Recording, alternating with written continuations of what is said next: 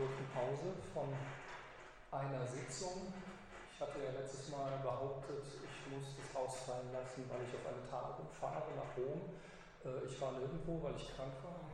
Ähm, falls das jetzt heute ein bisschen untertönig wird, äh, bitte ich um Verständnis. Ich bin zum ersten Mal wieder sozusagen im Einsatz. Die mieseste Wirkung von diesem äh, Kranksein ist wahrscheinlich, dass ich zu viel Text auf den Folien habe und nicht mehr das so richtig durchfließen konnte. Das heißt, ich muss ein bisschen improvisieren manchmal ähm, und entscheiden, ob ich das jetzt komplett äh, Ihnen hier vorlese oder es Ihnen überlasse, das auf Moodle dann ähm, selber nochmal nachzulesen.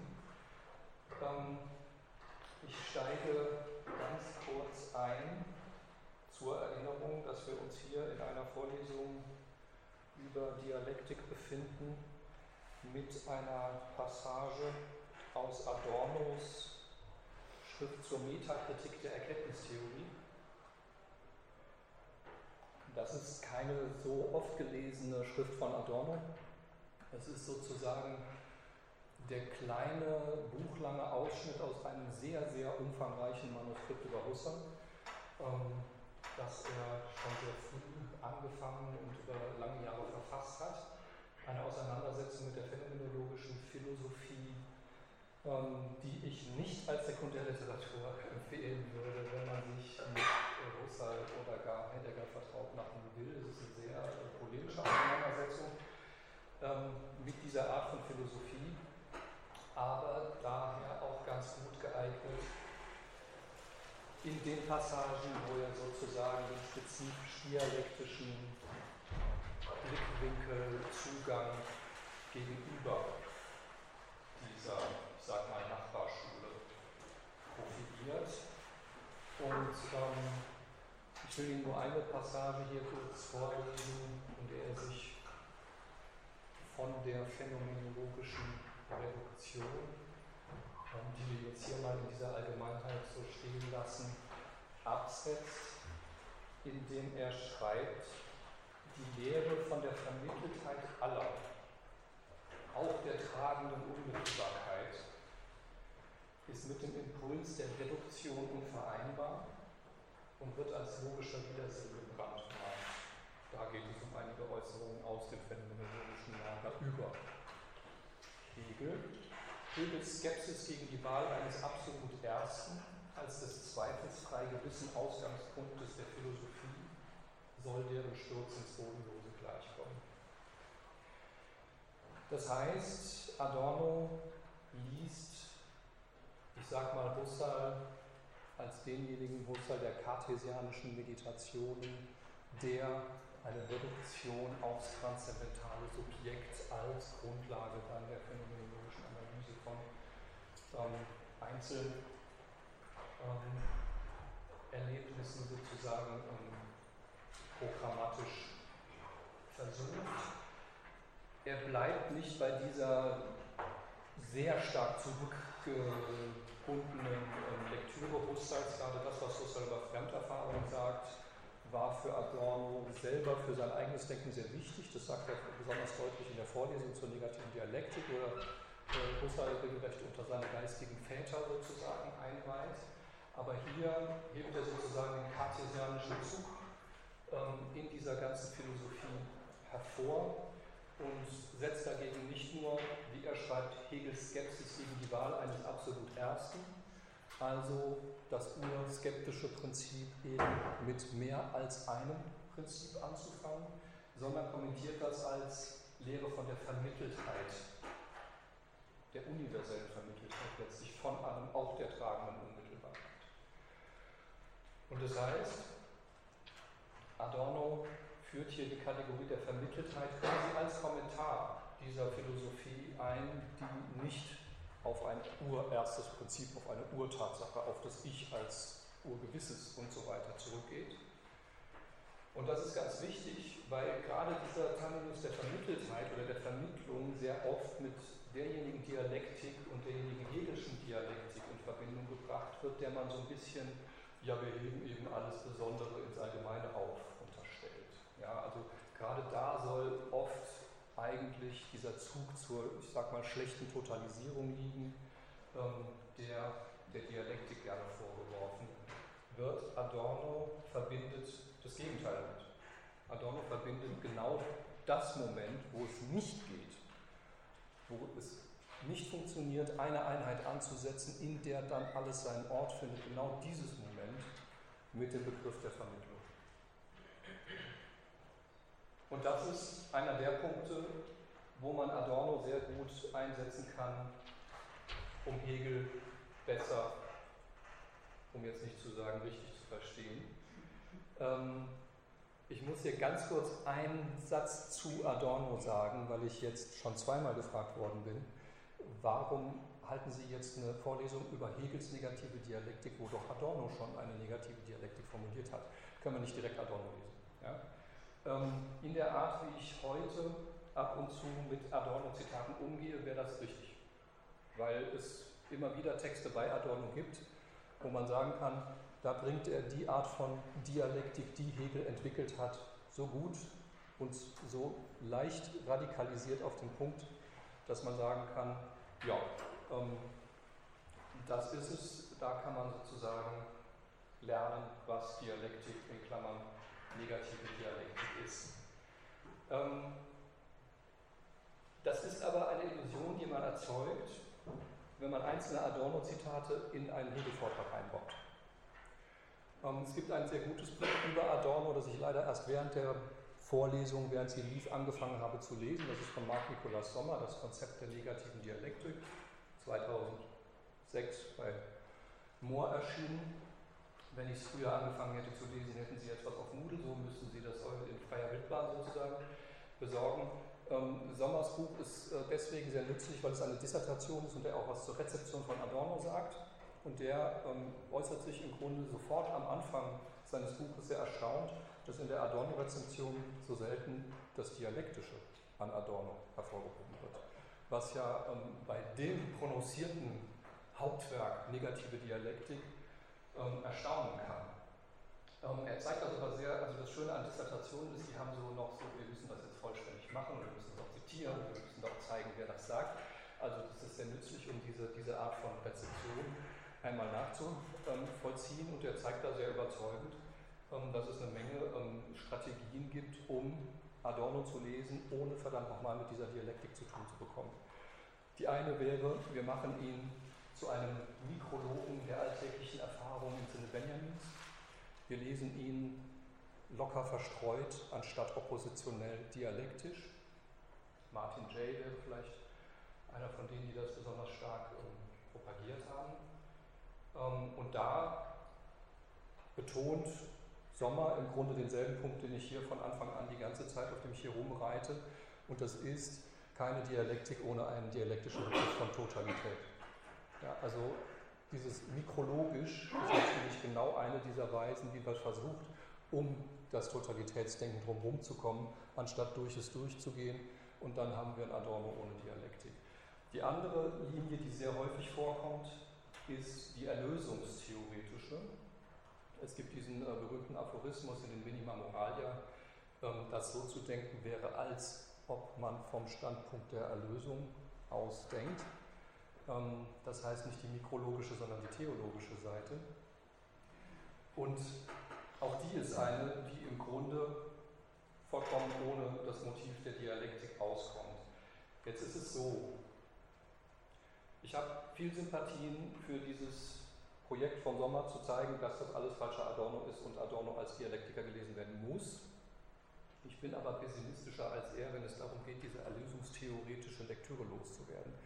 Ich glaube, das ist bei Adorno extrem schwer. Und das ist was, wo ich dann in der Vorlesung, wo es ausdrücklich um Adorno geht, mehr zu sagen werde. Ähm, bei Adorno gibt es ein Problem da, wo er kurz gesagt entweder messianisch lesbar ist oder auf eine etwas ungünstige Art und Weise utopisch wird. Und ähm, mit diesem utopisch habe ich deswegen, nicht deswegen ein Problem, weil ich sagen würde, das sind irgendwelche unrealistischen Hoffnungen auf irgendwas, was nie kommen wird oder irgend so ein Unsinn, sondern deswegen, weil an den Punkten, wo Adorno diesen Dreh reinbringt, und das ist ja immer ein gesellschaftskritischer, der mit einem utopischen Moment dahinter positiv argumentiert, weil er genau an den Punkten, wo er das tut,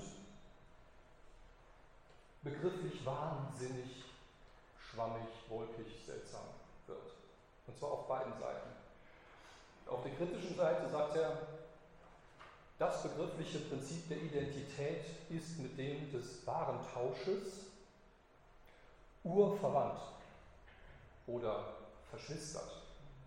Und man fragt sich, was zum Himmel ist denn verschwistert für eine Kategorie? Ist das dialektisch oder nicht? Ist es dualistisch? Ist es Familienverhältnisse zwischen Warentausch und Begriffsdenken? Plötzlich kommt so eine Wolke, die dann äh, letztlich Analogiedenken kaschiert. Da ist irgendeine Analogie. Das eine identifiziert und das andere identifiziert auch. Also wird da schon eine Beziehung bestehen. Und dasselbe passiert dummerweise auch auf der positiven Seite, auf der utopischen Seite, wo dann plötzlich die Erwartung eines widerspruchslosen Zustandes der Gesellschaft auf dem Plan steht, wo der Analogietransfer geht zwischen friedlich und widerspruchslos. Und das ist selbst von Hegels Versöhnungsdenken her Unsinn. Ja, Versöhnung heißt nicht widerspruchslos. Hegels Argument zur Erweiterung, quasi zur explosiven Ausbreitung von Kants Antinomik war, alles ist widersprüchlich, wenn man es nur nah genug ansieht. Und ähm, da kommt dann plötzlich Adorno um die Ecke, der einerseits so schön die scharf negativistischen Momente in Hegel hervorhebt und sagt, ja, aber wir haben immer sowas wie eine Sehnsucht nach dem widerspruchslosen, ausdruckslosen Zustand. Und das ist einfach begrifflich schlecht, schwierig. Ja. Ähm, und das brauchte ich jetzt erstens, um so ein bisschen warm zu werden, und zweitens, ähm, nur zu der Frage, warum kann man denn nicht einfach sofort Adorno lesen? Da gibt es schon so ein paar Probleme. Also einerseits verstehen Sie dieses, die, die Bedeutung dieses Totalitätsmomentes sehr schwierig, wenn Sie nur Adorno vor sich haben, weil er eben nicht systematisch das runterdekliniert, sondern ihn immer wieder als Voraussetzung mit reinspeist. Und andererseits hat er dann plötzlich so ein nicht dialektisches Moment da drin, das er auch als solches ausweist bewusst ausweist, das aber letztlich auch wieder aus, dem, aus der Linie rausläuft, die mir hier wichtig wäre. So. Ähm, aber wie gesagt, wenn ich heute irgendetwas von Adorno heranziehe, dann immer nur als Verstärkung dessen, was ich für den Witz der negativen Dialektik bei Hegel halte. Da kommt jetzt noch ein zweites Zitat und dann steigen wir ein. Das zweite Zitat konkretisiert etwas diese Rede von der Vermittlung. Das ist aus der philosophischen Terminologie einer der Vorlesungen Adornos, wo er sagt, dies ist eine innere Vermittlung, also er führt quasi den Begriff der inneren Vermittlung ein. Sie besteht darin, dass die beiden einander entgegengesetzten Momente nicht etwa wechselseitig aufeinander verwiesen sind, also zwei Gelate und dazwischen gibt es eine Beziehung, sondern dass die Analyse eines jeden in sich selbst auf ein ihr entgegengesetztes als ein Sinnesimplikat. Das könnte man das Prinzip der Dialektik gegenüber einem bloß äußerlich, bloß dualistisch oder disjunktiv unterscheidenden Denken nennen. Und das ist jetzt letztlich einfach mal eine Erinnerung daran, was wir bis jetzt hier sozusagen hervorgehoben haben, weil es sehr gut die Trennung der hegelischen Dialektik vom kantischen antinomischen Denken bezeichnet. Ich hatte ja erwähnt, dass Kant selber seine Antinomien als Realopposition bezeichnet. Und das heißt, logisch gesehen, nicht nur, die sind eben nur konträr und nicht kontradiktorisch, sondern es das heißt auch, sie setzen zwei Relate zueinander in Beziehung, die beide positiven Status außerhalb dieser Beziehung haben die sind nicht abhängig davon, in dieser Beziehung zu stehen. Die gibt es auch so. Ja? Also genau das, was hier als wechselseitig aufeinander verwiesen sein und so weiter paraphrasiert wird. Und das Wichtige, warum ich letztlich über Hegels Lektüre und Umbau und Radikalisierung dieser Antinomik eingestiegen bin, ist, im Grunde kommt man schon Kant immanent in Schwierigkeiten, weil These und Antithese in der Kosmologie setzen ja nicht zwei Gegenstände zueinander in Beziehung, von denen man sagen könnte, die haben eben Existenz als der und der Gegenstand. Sie setzen zwei Bestimmungen einer Totalität namens Welt in Beziehung. Und das heißt, jedes der beiden Relate ist als Totalität so angelegt, dass es ja im Grunde gar keinen Platz lässt für irgendwas anderes. Und wenn man das konsequent durchdenkt, kann man gar nicht anders, als genau zu diesem Schluss zu kommen, den Adorno hier sozusagen als Quintessenz des dialektischen äh, Denkens nach Hegel referiert, nämlich zu sagen, der Widerspruch, von dem ich eigentlich mal gedacht habe, der besteht einfach zwischen zwei Relaten, geht mir an jedem einzelnen dieser Relate unmittelbar selber auf, weil ich es gar nicht konsistent denken kann, wenn ich es nur unter eine Bestimmung setze. Und dahin komme ich dann, wenn ich nicht von der Beziehung zwischen Gegenständen, sondern zwischen der von der Beziehung zwischen Weltbestimmungen ausgehe. Und das ist der Grund, warum ich, wenn man nach der Genese der Hegelschen und dann auch der von Adorno propagierten Form von Dialektik fragt, den Weg über die Antinomik für alternativlos halte. Weil wenn man diese Art von Weg über die Weltbegriffe einklammert, dann landet man immer wieder ganz schnell in solchen, ein Gegenstand steht zum anderen in irgendeiner Beziehung Logiken. Und dann verfehlt man schnell die Pointe. Die Pointe ist hier tatsächlich, Vermittlung ist keine Mitte zwischen zwei Extremen, Vermittlung findet in jedem einzelnen der Extreme statt. Ich kann das quasi gar nicht betrachten, ohne dass es im Gegensatz zu einer anderen möglichen Bestimmung seiner selbst tritt. Und das ist sozusagen die Ebene, auf der wir hier dann auch wieder einsteigen müssen. So, was die Chronologie ähm, des Ganzen angeht, sind wir ja letztes Mal ähm, bei dem Anerkennungsabschnitt des vierten Kapitels gelandet. Und es steht jetzt die Frage im Raum, wie verhält sich das zu der Anerkennung im sechsten Kapitel, im Geistkapitel der Phänomenologie, das ja völlig anders strukturiert ist. Und wenn man das jetzt ganz äußerlich betrachten würde, könnte man sagen, naja, das äh, Anerkennungsverhältnis zwischen Herr und Knecht ist ein asymmetrisches, das eben nur im Sieg und in der Herrschaft endet und deswegen noch defizitär ist. Und dasjenige, das im sechsten Kapitel im Geist äh, realisiert wird, ist ein wechselseitiges, ein wirkliches Verhältnis der Gleichheit und, und so weiter. Pack schlägt sich, Pack verträgt sich, soweit so uninteressant. Ja, das wäre wirklich die uninteressanteste Weise, das zueinander in Beziehung zu setzen. Ja, es ist einmal asymmetrisch, es ist einmal symmetrisch. Große Klasse. Ja, das stimmt, aber das ist nicht der Witz. Um jetzt auf eine philosophisch äh, aus philosophisch, was? Fruchtbare, informative, wertvollere, keine Ahnung, Sie merken, ein bisschen Wortfindungsstörung jedenfalls auf eine interessante Art und Weise diese beiden Teile, sage ich mal, von Hegels Anerkennungstheorie zueinander in Beziehung zu setzen, möchte ich drei Stichpunkte noch näher besprechen, die in der Phänomenologie eine große Rolle spielen, bevor ich dann in die konkrete Anerkennungsszene im sechsten Kapitel gehe. Erfahrung, Sprache und Entäußerung. Erfahrung und Sprache sind zwei Begriffe, die unserem alltäglichen Sprachgebrauch extrem nah sind, wo mehr die Gefahr besteht, dass man zu schnell denkt, man weiß, was das ist. Entäußerung ist für uns eher eine Kunstvokabel. Am wahrscheinlichsten das Hegel da Rousseaus Alienation übersetzt. Das heißt, diese seltsame Operation, die sowohl das Übel ist als auch das Mittel, dem Übel zu entkommen. Also bei Rousseau ist der Gesellschaftszustand in dem von ihm kritisierten Zustand einer der Alienation, der Entfremdung. Aber seine Auskunft, wie denn der Gesellschaftsvertrag beschaffen sein müsste, der aus diesem Zustand herausführt, lautet Alienation, nämlich die Entäußerung aller in dieses Gemeinwesen, das eine bestimmte Form hat. Das heißt, dieser Begriff, den Hegel damit Entäußerung verdeutscht, ist eine Vokabel der politischen Philosophie. Sie ist im Grunde eine Vokabel aus genau der politischen Philosophie, aus der Kant seinen Begriff der Autonomie zieht. Und sie ist in gewisser Weise eine Art, wie Hegel seine Alternative zu Kants Autonomiedenken formuliert.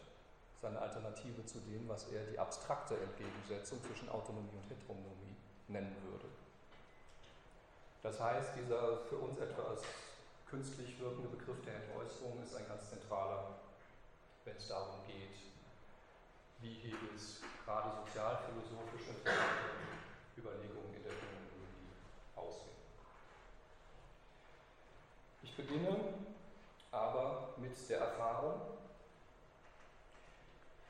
die im Grunde im Kern enthält, was man Hegels Kritik der Transzendentalphilosophie nennen kann. Und die besonders prominent natürlich schon in der Einleitung der Phänomenologie des Geistes charakterisiert und analysiert wird. Ähm, der ursprüngliche Titel der Phänomenologie des Geistes war System der Wissenschaft erster Teil. Und dann gibt es, wenn Sie hier diese meiner Ausgabe besitzen, eine sehr schöne Dokumentation, was für eine Konfusion es mit den Untertiteln gab, wann wer welchen wo hingesetzt hat, wann Hegel dann wieder an den Verleger geschrieben hat, er soll doch bitte die und die Seiten rausbinden und andere wieder reinbinden. Jedenfalls gab es zwei Alternativen, beziehungsweise eine Alternative zwischen zwei Untertiteln, nämlich Wissenschaft der Phänomenologie des Geistes und Wissenschaft der Erfahrung des Bewusstseins.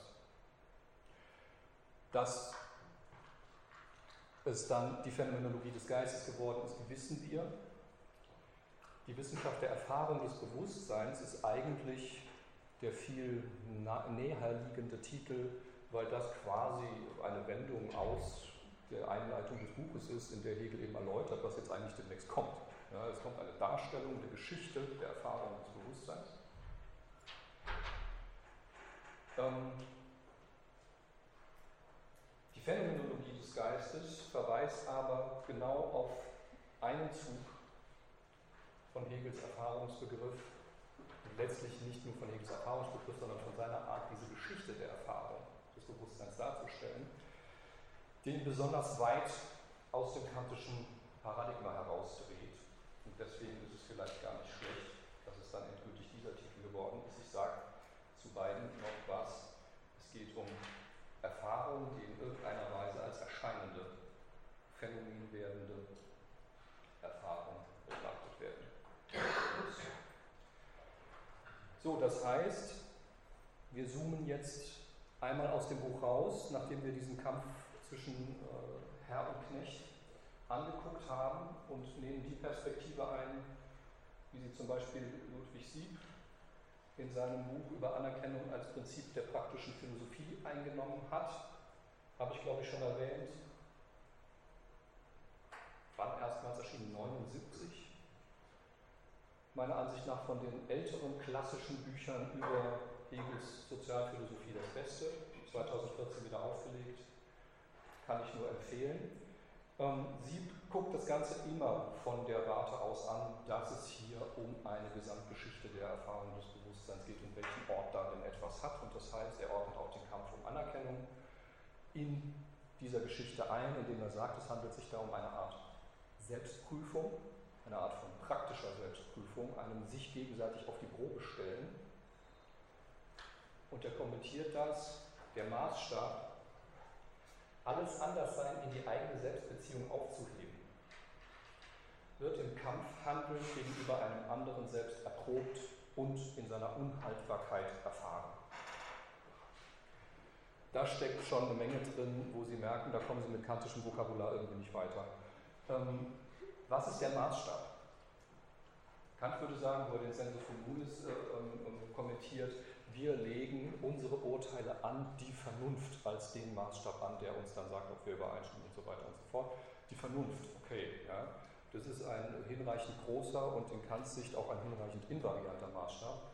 Ähm, hier kommt so ein ja, sehr auf eine bestimmte Situation zugeschnittener Maßstab ins Spiel, wie alles Anderssein in die eigene Selbstbeziehung aufheben. Das heißt, aus einer hegelischen Perspektive ist es sinnvoll, die Maßstäbe, die wir anlegen, um Gegenstände der Erfahrung zu beurteilen, sehr situationsgebunden anzulegen. Das kann sein unmittelbare Evidenz, sinnliche Gewissheit.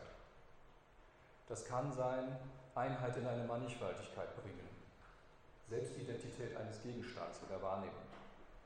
Das kann aber auch Selbstständigkeit sein. Das ist nämlich nichts anderes als das, was hier steht. Selbstständigkeit ist der Maßstab. Und zwar eine Selbstständigkeit, die absolut es schafft, alles, was sie zu anderen als Beziehung unterhält, in sich, in ihre eigene Selbstbeziehung aufzunehmen. Naja, und dann ist es offensichtlich auch noch möglich, dass dieses ganze Konglomerat auf die Probe gestellt und als unhaltbar erwiesen wird. Ja.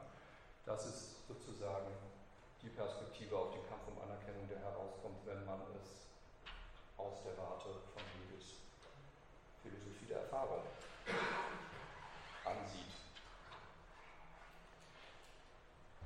So, und um das Ganze nun systematisch ein bisschen klarer aufzuhängen, sage ich ein paar Takte, im Grunde zwei Punkte zu Kants Begriff der Erfahrung.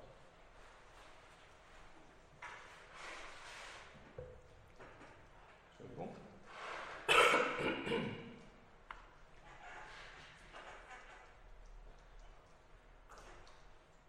Kants Begriff der Erfahrung ist natürlich derjenige, von dem Hegel als Problemstellung sozusagen ausgeht und von dem im Abschluss er seinen eigenen Begriff entwickelt. Ich zitiere für den ersten Punkt, sozusagen für die Grundbestimmung, was ist bei Kant Erfahrung, nur die ersten Zeilen der Einleitung der Kritik der reinen Vernunft. Diese ersten zwei Zeilen, sage ich mal, glaube ich, in der Originalausgabe, äh, lauten in der ersten Auflage. Erstes Wort, womit geht es los? Erfahrung. Erfahrung ist ohne Zweifel das erste Produkt, welches unser Verstand hervorbringt, indem er den rohen Stoff sinnlicher Empfindung bearbeitet. Das heißt, Kant kommt von einer empiristischen Idee der Erfahrung her, kommt sehr stark von Locke her und es spielt sich alles in diesem Gegeneinander von Mannigfaltigkeit von sinnlichen Empfindungen und Vereinheitlichungen durch bestimmte Ordnungsleistungen des Verstandes. Und was man darin natürlich sofort sieht, ist Anschauung, Begriff. Anschauungsformen, Verstandesformen und so weiter. Jetzt war Kant mit dieser Formulierung offensichtlich unzufrieden, weil er in der zweiten Auflage da deutlich mehr Text investiert, um diese paar Zeilen zu ersetzen. Und das kann man auch nachvollziehen, weil dieses, der Verstand bearbeitet irgendwie den Stoff, der Sinne ist ungefähr so wolkig wie Tausch und begriffliches Identifizieren sind verschwistert. Ja. Bearbeitet, ja gut, okay, also wir stellen uns den als so ein, personifizieren uns den so als eine Instanz, die da was bearbeitet und dann da irgendwie Ordnung reinbringt. Ähm, das hat Kant in der zweiten Auflage gestrichen. Was ich jetzt hier als Folie dazwischen habe, ist natürlich diese Grundbestimmung, die in der zweiten Auflage nicht verloren geht quasi oder geändert wird. Erfahrung ist empirische Erkenntnis. Das ist ähm, Kants Grundbestimmung von Erfahrung. Erfahrung nennt man die Art von Erkenntnis, die nicht rein begrifflich passiert und dann Metaphysik heißen könnte, sondern die auf empirische Empfindung, sage ich jetzt mal vorsichtig, auf den, das Anliefern von Stoff angewiesen ist. So, in der zweiten Auflage der ersten Kritik dynamisiert sich das Ganze beträchtlich, weil Kant versucht, dieses Verhältnis des Verstand bearbeitet Stoff komplexer zu fassen. Da geht es so, so los. Eigentlich ist dieser schöne Anfang mit Erfahrung netter, aber Geht jetzt um eine komplexe Sachlage, dass alle unsere Erkenntnis mit der Erfahrung anfangen. Daran ist gar kein Zweifel. Denn wodurch sollte das Erkenntnisvermögen sonst zur Ausübung erweckt werden, geschehe es nicht durch Gegenstände, die unsere Sinne rühren. Das heißt, das, was da vorher als Stoff stand, bis jetzt hat jetzt sowas wie einen Aufforderungscharakter wie ein Charakter, der etwas anreizt, der zu etwas erweckt, der etwas in Bewegung bringt.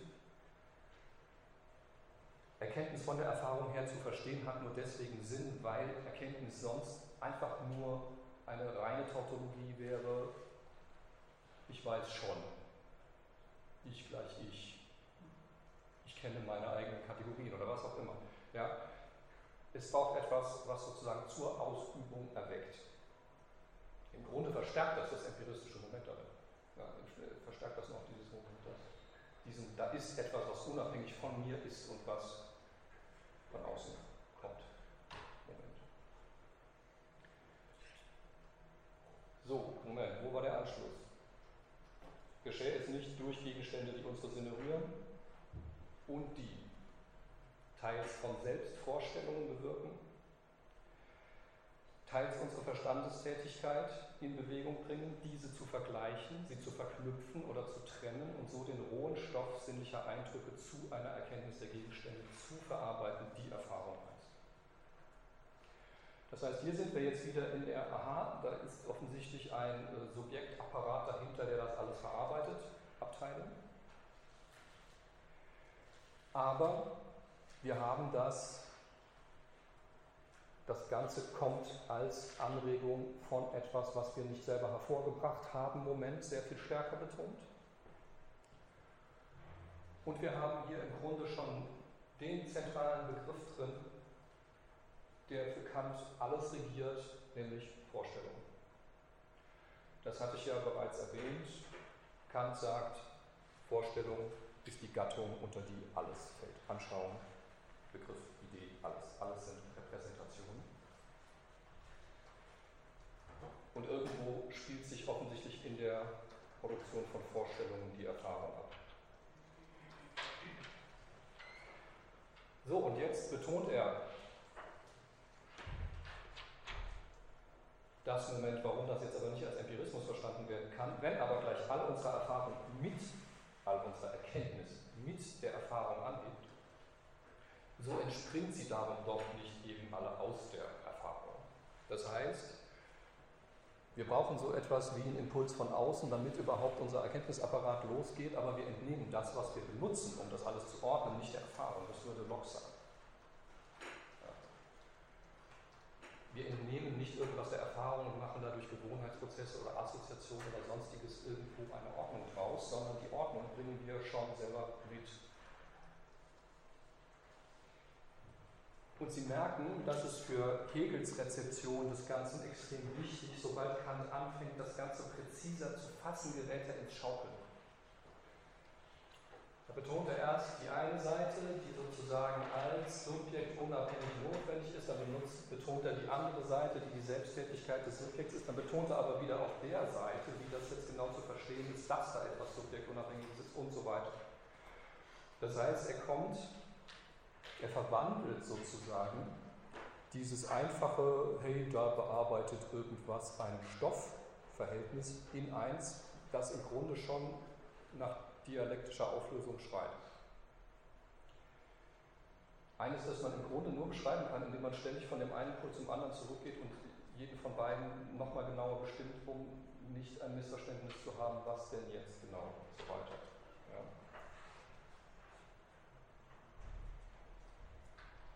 Letzte Stück von diesem Text, denn es könnte wohl sein, dass selbst unsere Erfahrungserkenntnis ein zusammengesetztes aus dem sei, was wir durch Eindrücke empfangen und dem, was unser eigenes Erkenntnisvermögen durch sinnliche Eindrücke bloß veranlasst, aus sich selbst hergibt. Das ist sozusagen die Zusammenfassung des ganzen Verhältnisses. Und im Grunde hat er damit wirklich nur ausgefaltet, was er in dem kürzeren Satz gesagt hat. Aber die Weise, wie er das auseinanderlegt, ist genau die Art, wie Hegel methodisch weiter vorgehen wird. Ja, weil es für, aus, aus Hegels Perspektive nicht unerheblich ist, in was für eine seltsame Oppositionsschaukel man kommt, wenn man mal versucht, das wirklich auseinanderzulegen, was Erfahrung denn bitte heißen soll. So, Erfahrung ist empirische Erkenntnis. Das ist sozusagen für einige jetzt, Entschuldigung, sehr langweilig gewesen. Ein zweites Stück und auch das einzige, über das ich jetzt noch rede, von Kants Erfahrungstheorie, das etwas seltener zur Kenntnis genommen wird, weil es nicht so richtig deutlich im Text der ersten Kritik steht, ist die sogenannte Acquisitio Ordinaria. Die ist deswegen wichtig, weil sie den Entwicklungsaspekt, das Dynamische, das da hier jetzt nur reinkam, indem man sozusagen die Ausfaltung einer synchronen Struktur versucht hat darzustellen, weil sie dieses Dynamische als eine Form von Akquisition, von Erwerb tatsächlich adressiert. Die ausdrücklichste Entfaltung, Darstellung dieses Prinzips findet sich bei Kant in einem Text von 1790 über eine Entdeckung, nach der alle neue Kritik der reinen Vernunft durch eine ältere entbehrlich gemacht werden soll. Ähm, das ist ein Text, in dem sich Kant ausführlich über eine Rezension der Kritik der reinen Vernunft ärgert, in der drin steht, eigentlich war das alles schon bei Leibniz. Was will der eigentlich? Also das hatten wir Schulmetaphysik hin oder her. Im Grunde macht er nicht mehr als die Schulmetaphysik. Ja? Ähm, ein gewisser Herr Eberhard hat diese Rezension verfasst und Kant den Anlass gegeben, ein paar Dinge klarzustellen. Und eines der allerwichtigsten Dinge, die bei Kant ironischerweise gar nicht so weit über Leibniz hinausgeht, aber das lassen jetzt beiseite. Ja. Eines der allerwichtigsten Dinge ist das Missverständnis, dass Kant tatsächlich innerhalb des Paradigmas argumentiert, das ihm der Empirismus aufzwingen möchte. Nämlich, wenn etwas nicht der Erfahrung entnommen ist, dann ist es ja wohl angeboren. Und ein drittes gibt es nicht. Das ist ein unverwüstliches Schema, wenn Sie mal das unerfreuliche Erlebnis hatten, in größerem Maßstab moderne Lerntheorien des 20. Jahrhunderts zu lesen, diese Schaukel endlos. Was kommt aus der Erfahrung und ist folglich gelernt und was ist dann nicht gelernt und folglich angeboren. Ja. Dass das Niveau dieser Diskussion schon irgendwann Ende des 17. Jahrhunderts als nicht mehr genügend betrachtet wurde, ist in Vergessenheit geraten. Äh, jedenfalls, Kant sieht die Notwendigkeit, um jetzt ein grundsätzliches Missverständnis, was seine Transzendentalphilosophie angeht, klarzuziehen, darin zu sagen, ich befinde mich nicht in dem Entweder-Oder zwischen angeboren und aus der Erfahrung gezogen. Und deswegen schreibt er, die Kritik, die neue Kritik, seine Kritik, erlaubt schlechterdings keine anerschaffene oder angeborene Vorstellungen. Und das vor dem Hintergrund, Begriffe und Ideen sind Vorstellungen. Kritik erlaubt schlechterdings keine anerschaffenen oder angeborene Vorstellungen, alle insgesamt, sie mögen zur Anschauung oder zu Verstandesbegriffen gehören, nimmt sie als erworben an. Das heißt, wer immer auf die seltsame Idee gekommen ist, a priori und a posteriori nach dem Schema angeboren und aus der Erfahrung gezogen zu interpretieren, liegt falsch. A priori heißt nicht angeboren. Es gibt eine sehr, sehr deutliche Stelle in der Kritik der reinen Vernunft, in der Kant das verneint, B167. Aber das ist eine Stelle auf 800 Seiten und irgendwie ist das überlesen worden.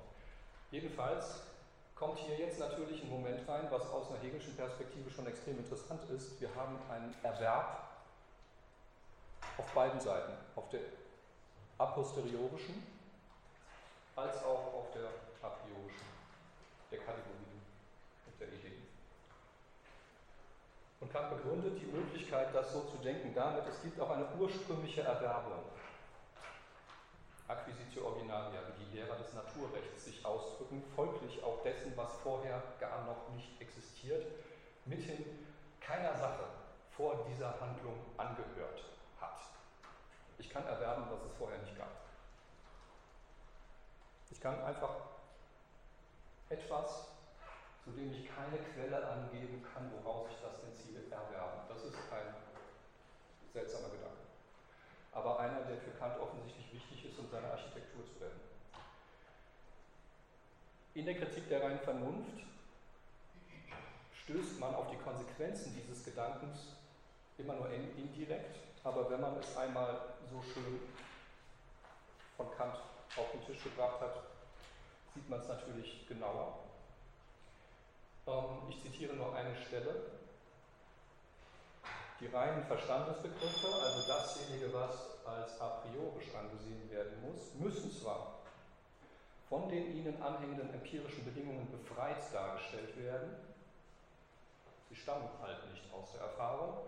A priorische Erkenntnis ist aber gleichwohl keine angeborene, sondern wird, und jetzt Zitat wieder Kant, bei Gelegenheit der Erfahrung entwickelt. Das heißt, um dieses wichtige Element eines ursprünglichen Erwerbs von a retten zu können, sagt Kant, es kann einen Erwerb geben, der zieht mir nicht irgendetwas aus der Erfahrung, sondern der benutzt Erfahrung quasi als Anlass, als Gelegenheit, bei der ich etwas entwickeln kann, was mir nicht entstand. Das heißt, ich lerne rechnen an konkreten Dingen, ohne dass ich der Tafel, auf die ich den Kreis male, entnehmen würde, wie ein Kreis konstruiert wird. Ich, indem ich lerne, wie man mit geometrischen Figuren umgeht, benutze ich zwar irgendwelche Erfahrungsgegenstände und male irgendwas und tue alles Mögliche, aber was ich da entwickle an Wissen, ist im Grunde unabhängig davon, was ich da tue. Das liegt einfach in der Funktionsweise des Verstandes. Und genau nach diesem Verhältnis konstruiert Kant die Möglichkeit, Kategorien a priori zu erwerben. So, ähm, warum das alles? Ja? Warum ist das jetzt ähm, interessant? Es ist deswegen interessant, weil Kant einerseits ein ganz klar zeitloses Modell von Erfahrung hat, nämlich empirische Erkenntnis. Eine Struktur von Subjektivität, die keinen irgendwie historischen Bedingungen oder sonstigen Lernprozessen unterliegt, greift auf Empfindungen zu. Er merkt aber, dass das Ganze zur empirischen Psychologie wird, wenn er jetzt davon ausgeht, dass dieses A priorische, was er da ansetzt, uns irgendwie eingeboren ist oder uns mitgegeben ist als ein Organismus mit Gehirn oder was auch das heißt, er muss irgendwo, wenn das Ganze eine Transzendentalphilosophie bleiben soll, doch eine Möglichkeit der Zeitlichkeit ins Unzeitliche eintragen. Und Acquisitio Originaria sagt im Grunde nichts anderes. Ich muss im Grunde die Kategorien dynamisieren, sonst lande ich tatsächlich bei einer seltsamen Neuauflage empiristischer ähm, oder traditionell dogmatisch metaphysischer Theorien, je nachdem, in welche Richtung ich es auflege.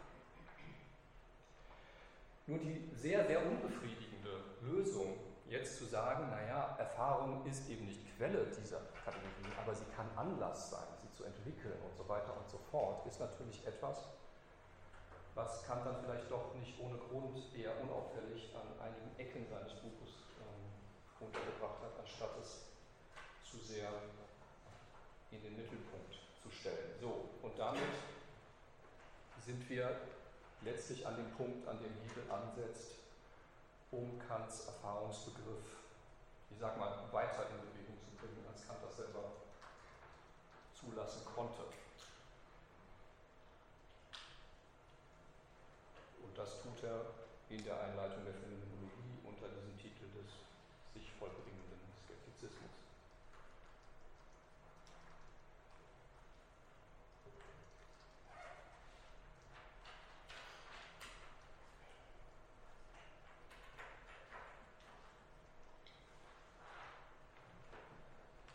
Und hier ist es jetzt, wenn man nicht sehr, sehr kleinteilig werden will, wichtig, ein paar Sachen vorher sich klar zu machen. Ähm, Im Grunde das Einfachste ist das, was ich schon betont habe. Hegel setzt nicht irgendwo an einem Detail der kantischen Erfahrungstheorie an. Er setzt auch nicht irgendwo bei einer Ecke von Kants Erkenntnistheorie an. Er nimmt die Antinomienlehre als Stützpunkt, um das Grundparadigma dieser Transzendentalphilosophie einmal umzukehren und das ist das Repräsentations- oder Vorstellungsdenken. Dieses Denken in Vorstellungen führt bei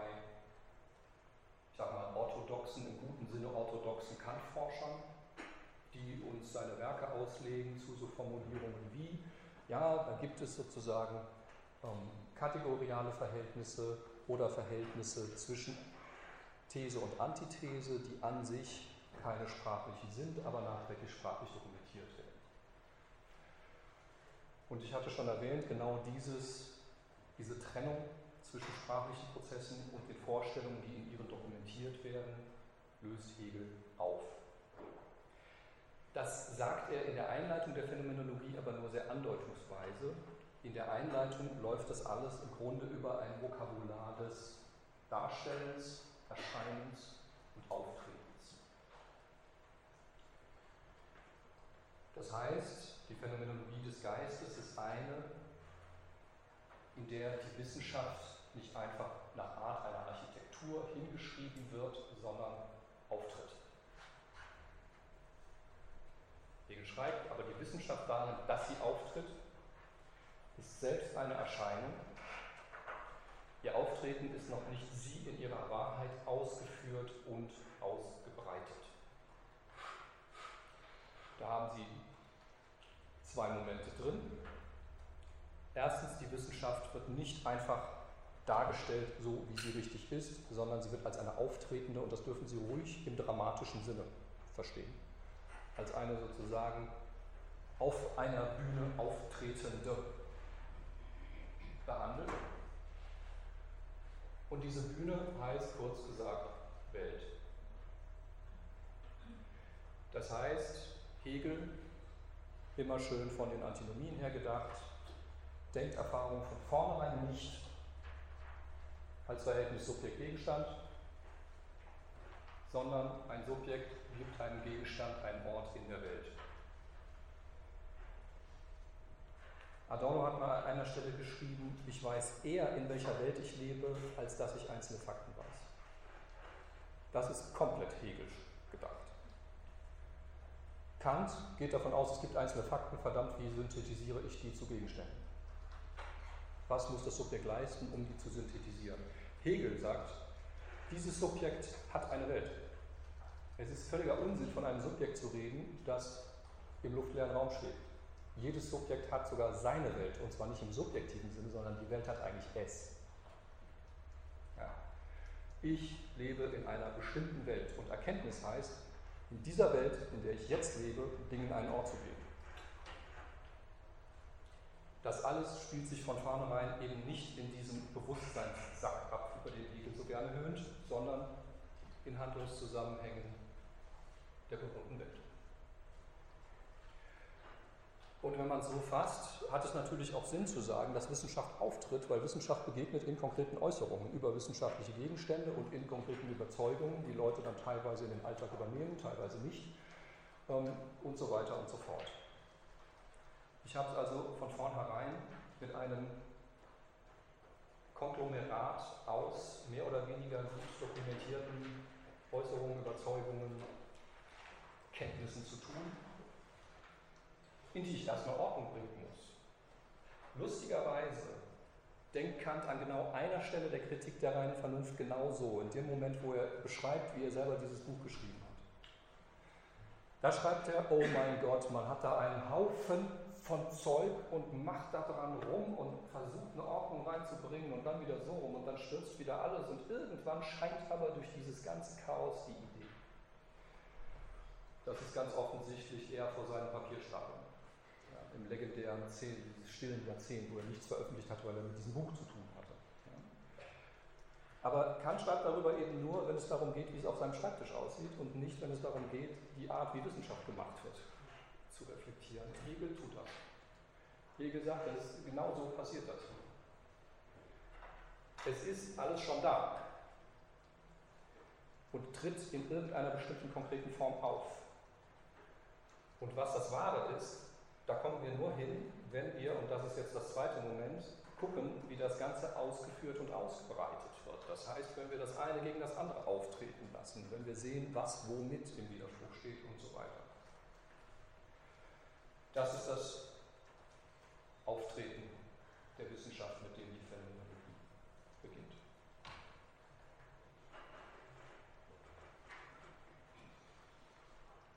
Diese Darstellung als eines Verhalten der Wissenschaft zum erscheinenden Wissen, das heißt Ich als Philosoph, der ein System der Wissenschaft schreibt, gucke mir an, in welcher Form Wissen erscheint, mir begegnet, schon da ist, die als Untersuchung und Prüfung der Realität des Erkennens angelegt ist. Das heißt, da wird etwas auf seine Haltbarkeit getestet. Diese Darstellung scheint nicht ohne irgendeine Voraussetzung, die als Maßstab zugrunde gelegt wird, stattfinden zu können. Ist ja klar. Ja. Wenn ich jetzt sage, hier, ich gucke mir an, was da ist und bringe da eine Ordnung rein, sagt jeder, ja, welche Kriterien? Äh, wo nimmst du die denn her?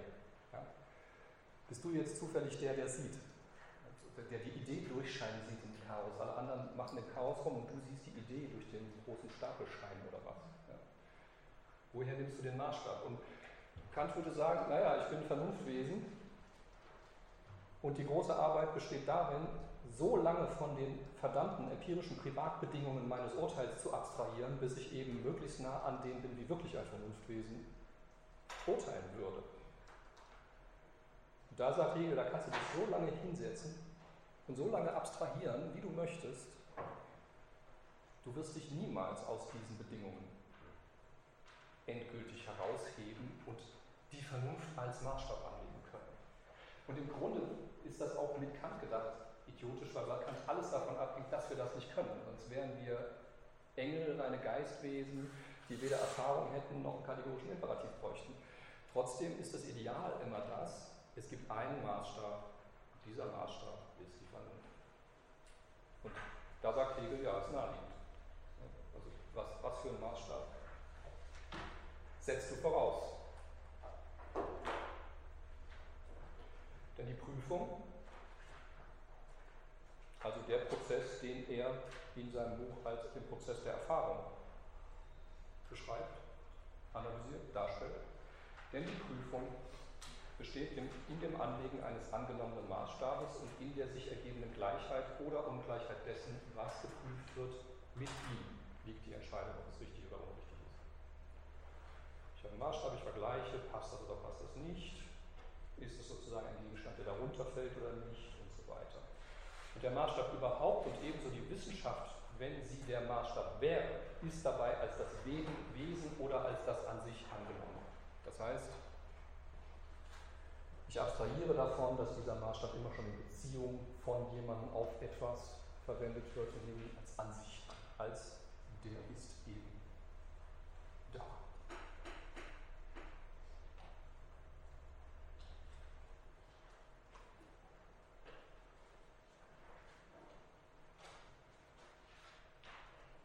Letzter Satz dieses Abschnitts, aber hier, wo die Wissenschaft erst auftritt, also wo sie gerade irgendwo anfängt. Marke, du musst irgendwo auf das Karussell drauf. Du kannst nicht warten, bis sozusagen der Ursprung vorbeikommt und sagt, hallo, hier ist der Anfang, fang mal hier an. Ja, du musst einfach rein in den Prozess. Aber hier, wo die Wissenschaft erst auftritt, hat weder sie selbst noch was es sei, sich als das Wesen oder als das an sich gerechtfertigt. Die ist nicht gerechtfertigt. Und ohne ein solches scheint keine Prüfung stattfinden zu können. Und das ist jetzt die Sackgasse, die Hegel weit ausführlicher am Anfang der Anleitung der Phänomenologie beschreibt. Wenn du so denkst und sagst, wenn ich nicht mit einem Maßstab da reingehe, wenn ich nicht mit Kriterien da reingehe, wenn ich nicht mit Ordnungsgefügen da reingehe, die schon gerechtfertigt sind, brauche ich erst gar nicht anzufangen, dann kannst du dein Leben damit verbringen, irgendetwas erstmal zu rechtfertigen Fachterminus Erkenntnistheorie treiben, bevor du jemals da irgendwie konkret reinkommst.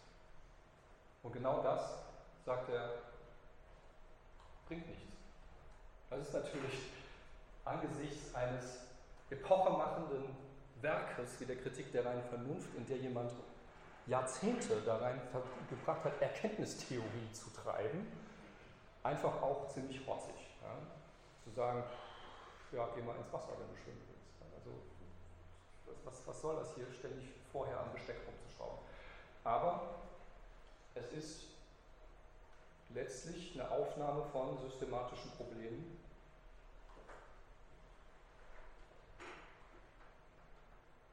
die in Kants transzendental-philosophischem Denken angelegt wird. Und jetzt das Versprechen, dass das der letzte Satz dieses Abschnitts war, war falsch. Hier kommt noch einer. Wie gesagt, meine Folien sind mir heute nicht ganz so vertraut wie üblich.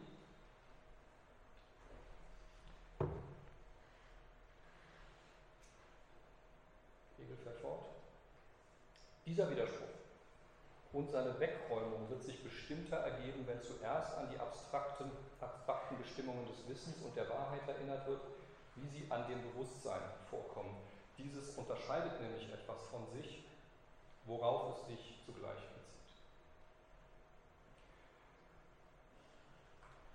Und da kommen wir jetzt von der etwas flatzigen Abwehr von erkenntnistheoretischen Denkweisen zum systematischen Problem in seinem Kern.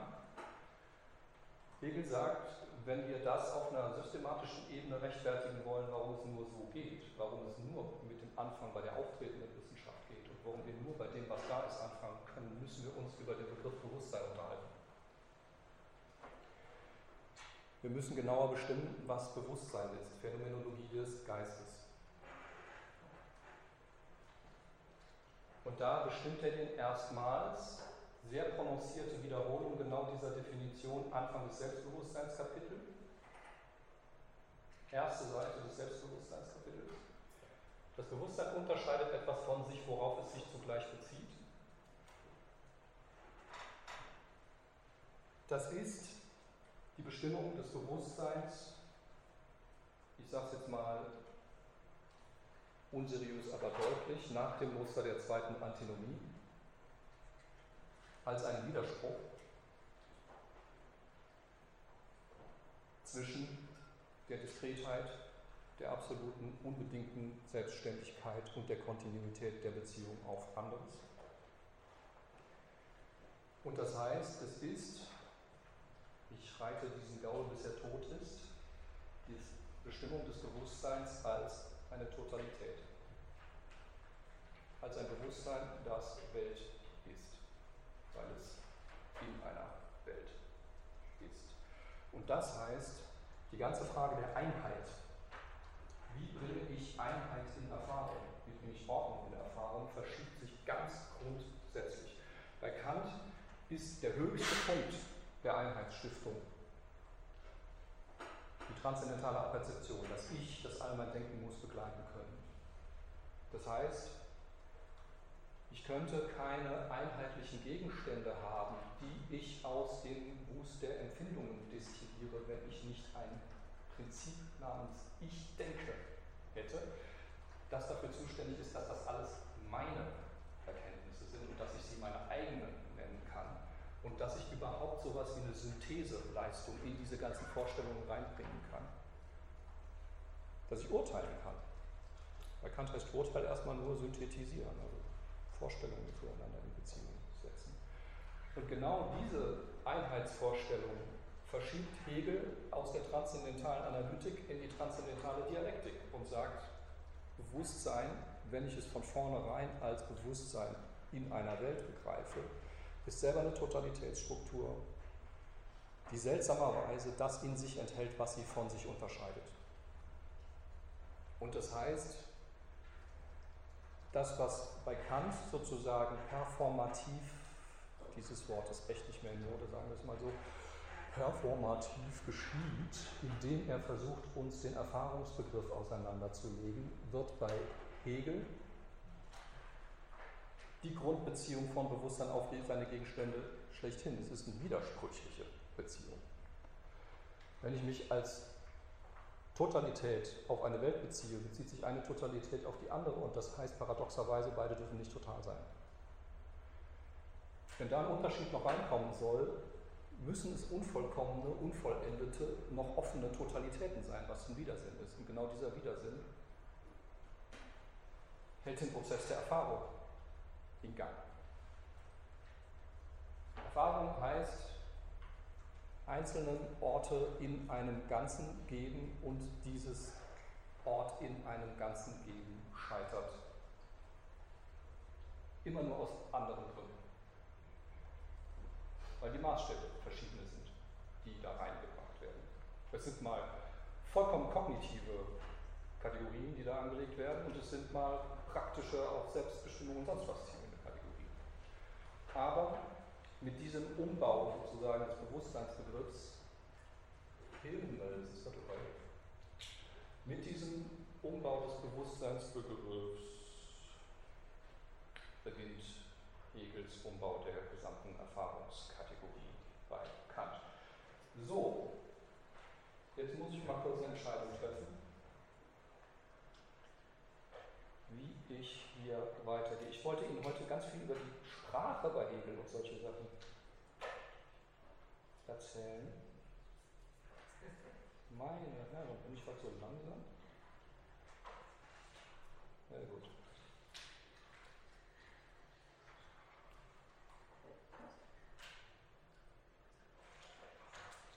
Okay, nee, dann machen wir da weiter. Gut, das heißt, ich sage noch was zu dem genaueren Charakter des Erfahrungsprozesses, weil sonst nicht klar ist, was die Skepsis damit zu tun hat. Und mache einen Ausblick auf das Sprachthema und verspreche nächstes Mal, die Sprache so kurz zu halten, dass wir in die Anerkennungsdynamik im sechsten Kapitel kommen, weil ich die Sitzungen, wo es um Hegels Bezug zu Adorn, Bonnet, Ossia geht, auf keinen Fall streichen werde. Ja. Ich flechte dann sozusagen die weitere Hegellektüre da ein.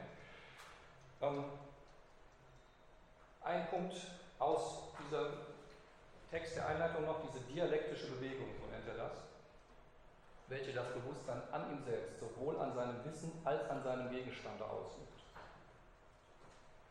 Und da sehen Sie im Grunde das, was Adorno innere Vermittlung nennt, hier als Erfahrungsstruktur. Ich habe eine Relation zwischen einem erkennenden Bewusstsein und seinem Gegenstand und der Widerspruch zwischen beiden zeigt sich an beidem jeweils selbst.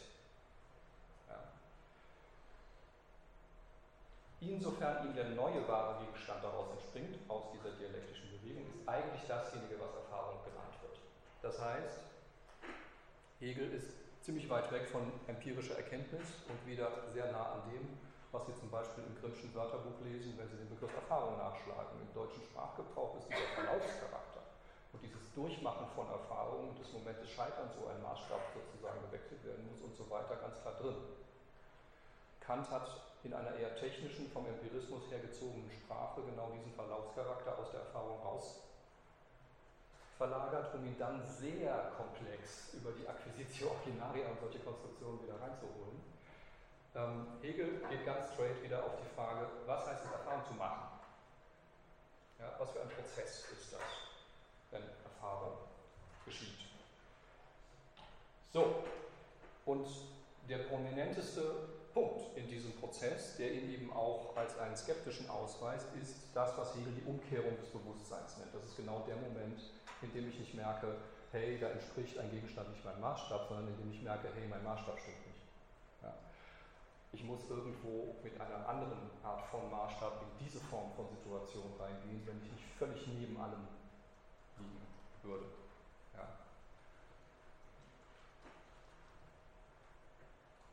Umkehrung des Bewusstseins. Das ist natürlich immer so in den Vordergrund gerückt worden, weil seit Platons Höhlengleichnis hat die Erkenntnis immer was damit zu tun, dass sich jemand umdreht. Also die Leute sitzen da, gucken auf die Schatten, sie werden befreit, können endlich den Kopf wenden, dann wendet man sich der Sonne zu und so weiter. In der christlichen Tradition lesen Sie die Konfessionen von Augustinus. 500 Seiten ein von Gott abwenden und zu Gott zuwenden.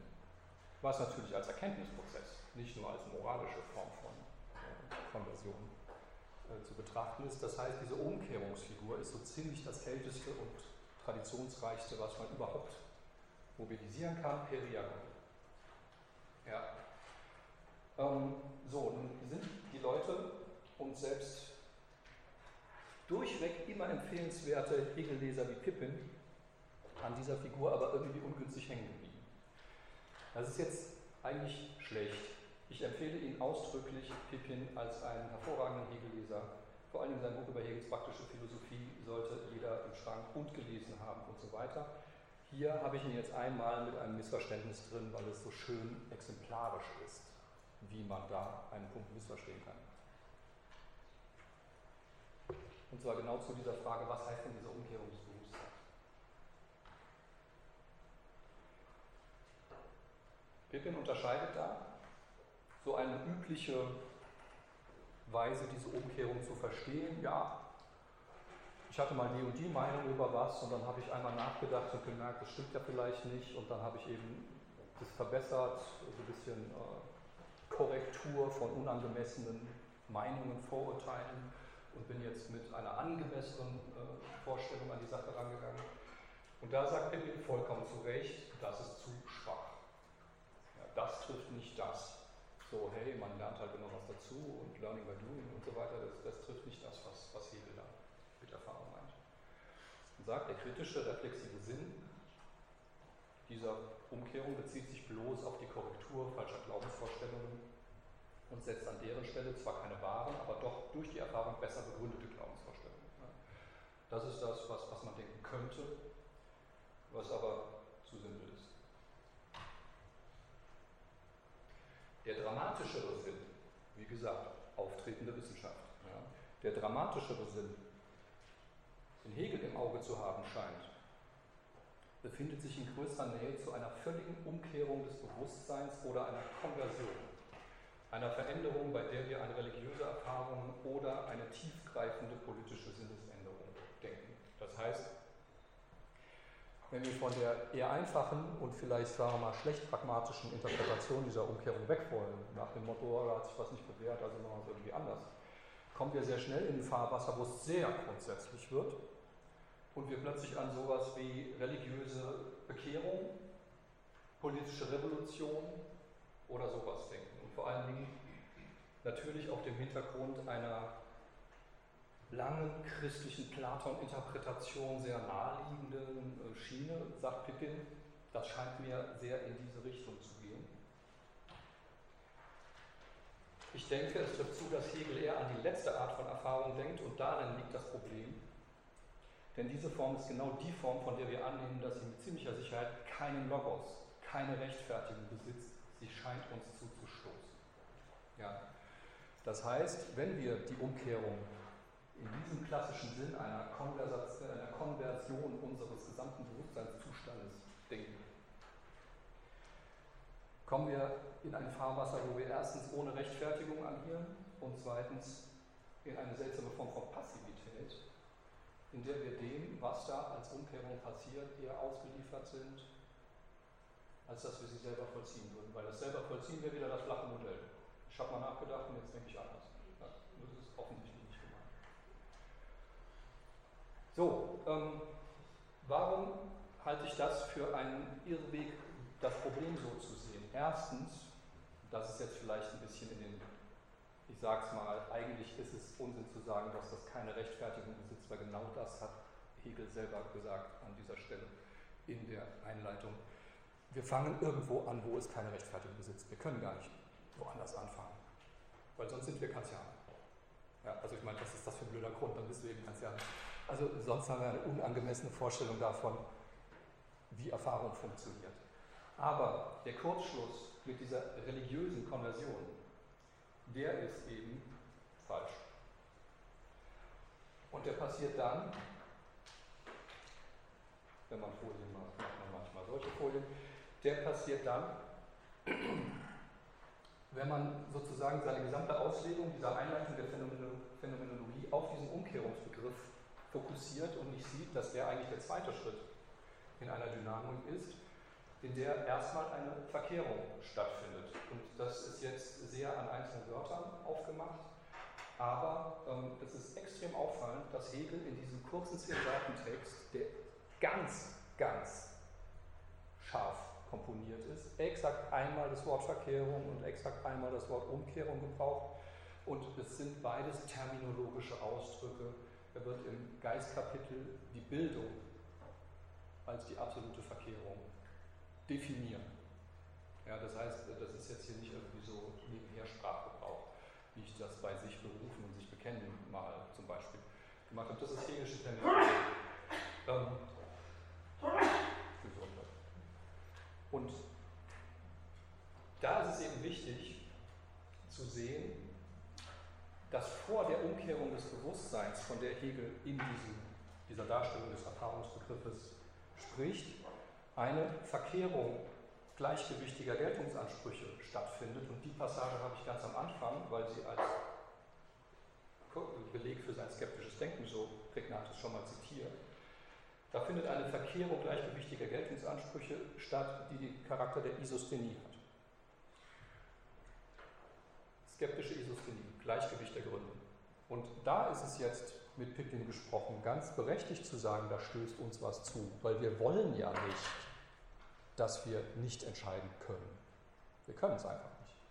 Ja. Wir geraten in eine Situation, in der wir nicht entscheiden können, welcher Geltungsanspruch der richtige ist, der gewichtigere ist. Ähm, und das bezeichnet Hegel in dieser berühmten Formulierung als den Weg nicht des Zweifels, das kann man nämlich tun, sondern der Verzweiflung, in die man gerät. Man gerät in die Isosthenie nach Art einer Aporie, einer Sackgasse, einer Verlegenheit, aus der man nicht rauskommt.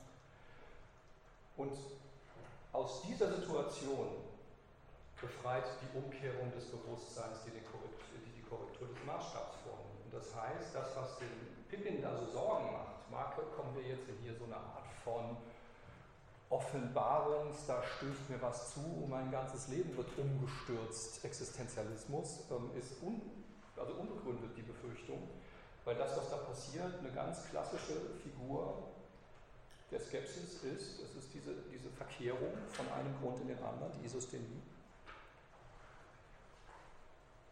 Und es ist sehr charakteristisch, dass Hegel die Bildung dann als die absolute Verkehrung definiert, was nämlich bedeutet, der Bildungsbegriff bei ihm ist ein durch und durch skeptischer.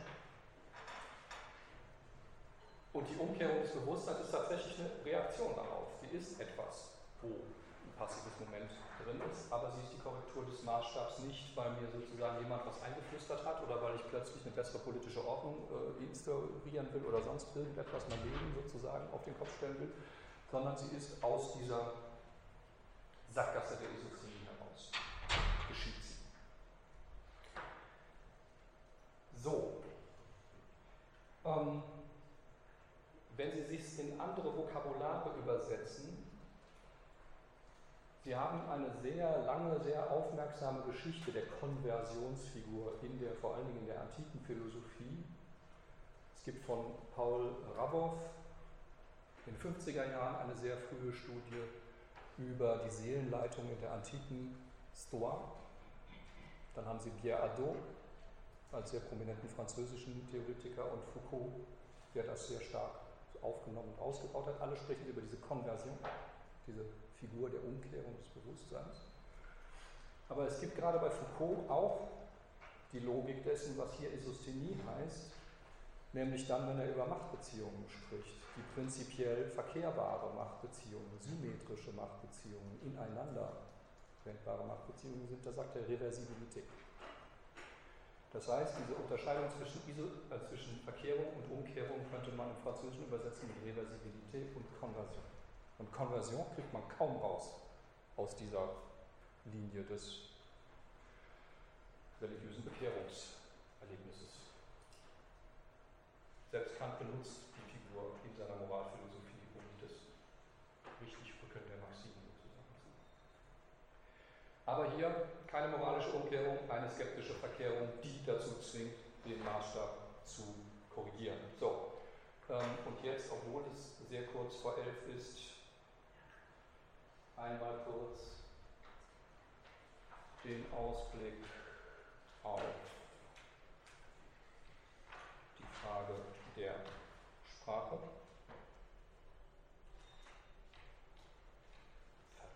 Verdammt, habe ich heute hier wenig durchgekriegt. Nächstes Mal beschleunigen Sie. Ja, nur abschließend. Sie wissen alle, nach der Einleitung beginnt das erste Kapitel der Phänomenologie mit einer Reflexion auf Sprache. Und dieses Kapitel ist immer mit großer Vorliebe genau für die Kritiken, die ich am Anfang erwähnt habe, in Anspruch genommen worden. Ja, da zeigt Hegel, dass sozusagen das Einzelne, dass sich das sozusagen irgendwie sprachlich äh, zeigen will, als es diese ausweisen will, ins Allgemeine aufgehoben wird und so weiter. Ähm, ich werde Ihnen nächstes Mal vorführen, warum das nicht die Pointe des Kapitels ist. Ähm, hier aber nur ganz kurz sehr bekannte Stelle zur Sprache aus der Einleitung zur Wissenschaft der Logik, um sozusagen den Kant-Bezug zumindest provisorisch zu schließen. Ich verspreche nächstes Mal nichts über Kant zu sagen. Die Denkformen sind zunächst in der Sprache des Menschen herausgesetzt und niedergelegt, in alles, was ihm zu einem Innerlichen, zur Vorstellung überhaupt wird. Was er zu dem Seinigen macht, hat sich die Sprache eingedrängt und was er zur Sprache macht und in ihr äußert, enthält eingehüllter, vermischter oder herausgearbeitet eine Kategorie. Eingehüllter, vermischter oder herausgearbeitet und so weiter. Ja, wir sehen, wir fangen wieder da an, was wir haben, nämlich sprachliche Äußerungen und müssen darin zeigen, dass die Kategorien, die Kant in einer angeblich vollständigen Tafel, die auch unabhängig davon ist, wer wann was äußert, äh, sozusagen aufzureihen beansprucht, dass auch die in der Sprache herausgesetzt sind. Und das markiert natürlich einerseits den entscheidenden Schritt über das sogenannte Vorstellungs- oder Repräsentationsdenken hinaus, weil es mir sagt, okay, ich muss nicht bei etwas anfangen, von dem ich gar nicht wissen kann, weil das ja im Kopf des anderen oder sonst wo passiert, sondern ich fange bei Diskursen an. Ich fange bei sprachlichen Äußerungen der Überzeugung an, was passiert, wenn ich mir etwas evidentermaßen zum Beispiel gewiss bin und so weiter. Und was hier auch drin steckt, ist eine sehr bewusste Inszenierung der Reflexionskategorien, diesmal nicht Gegensatz, Widerspruch und so weiter, sondern innen und außen. Auch das sind Reflexionsbegriffe laut Kant.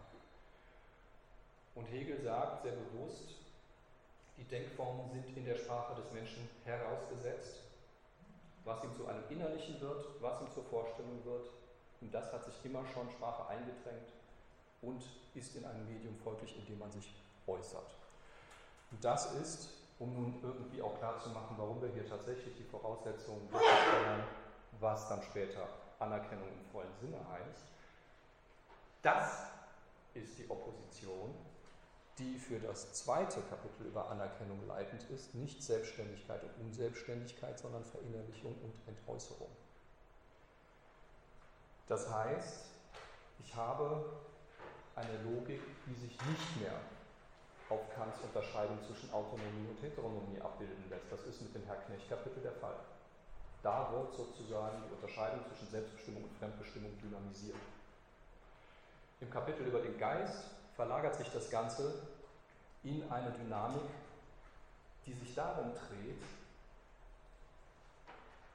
wie man sich in bestimmten Situationen äußert und ob man überhaupt das Risiko eingeht, sich zu äußern oder ob man sich darauf zurückzieht,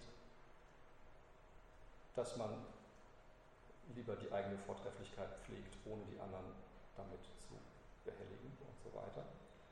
Das heißt, es ist eine völlig andere Dynamik, die da drin steckt und die Tatsache, dass sich auf diesem Wege ein Verhältnis der Gleichheit herstellt, ist natürlich eine anspruchsvollere, als wenn man jetzt sagen würde, ja, irgendwo ähm, ist da ein Vertrag dahinter oder was auch immer, was so klassischerweise in der politischen Philosophie passieren würde.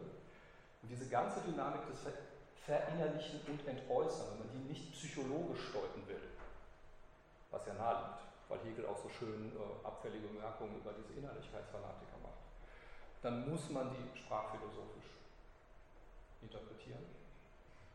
Das heißt, man muss die beiden Dimensionen von Sprache, die man als die aussagende und die mitteilende Funktion unterscheiden könnte, in ein geordnetes Verhältnis setzen. Und genau das tut Hegel in dem Kapitel über sinnliche Gewissheit. Deswegen steht das am Anfang der Phänomenologie. Nicht, weil er direkt schon am Anfang sicherstellen will, dass auch ja alles einzeln ins Allgemeine aufgehoben ist oder irgend sowas. Ja?